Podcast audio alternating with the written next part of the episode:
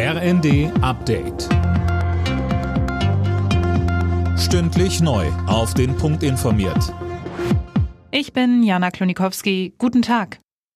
Nach der Amokfahrt gestern in der Nähe des Berliner Breitscheidplatzes ist auch im hessischen Bad Arolsen die Trauer groß.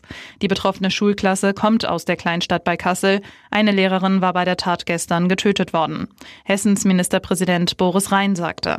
Derzeit ist die Situation so, dass 17 Schüler zurückgekommen sind.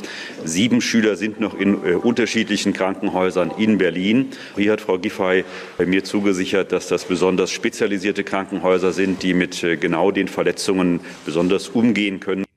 Auch ein Lehrer wird noch behandelt. Das Motiv des 29-jährigen Fahrers ist unterdessen weiter unklar. Er soll psychische Probleme gehabt haben. Die Zustimmung des EU-Parlaments für das Aus von Verbrennermotoren ab 2035 sorgt für Kritik in der Autoindustrie, aber etwa auch bei der deutschen Umwelthilfe. Für VDA-Präsidentin Müller kommt das Ganze zu früh. Es gäbe keine ausreichende E-Auto-Ladeinfrastruktur. DUH-Chef Resch sagt dagegen, 2035 ist viel zu spät. Viele Urlauber, zu wenig Personal. Die Auswirkungen der Pandemie sind in der Reisebranche weiterhin deutlich zu spüren. Jetzt müssen die Lufthansa und die Tochter-Airline Eurowings kommenden Monat 1000 Flüge streichen.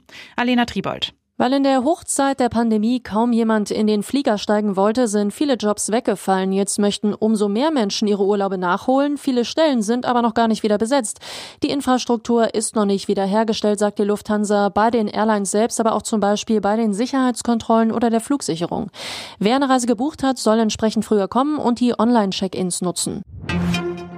Keine Mehrwertsteuer mehr für Obst, Gemüse, den ÖPNV oder Solaranlagen. Das schlägt das Umweltbundesamt vor.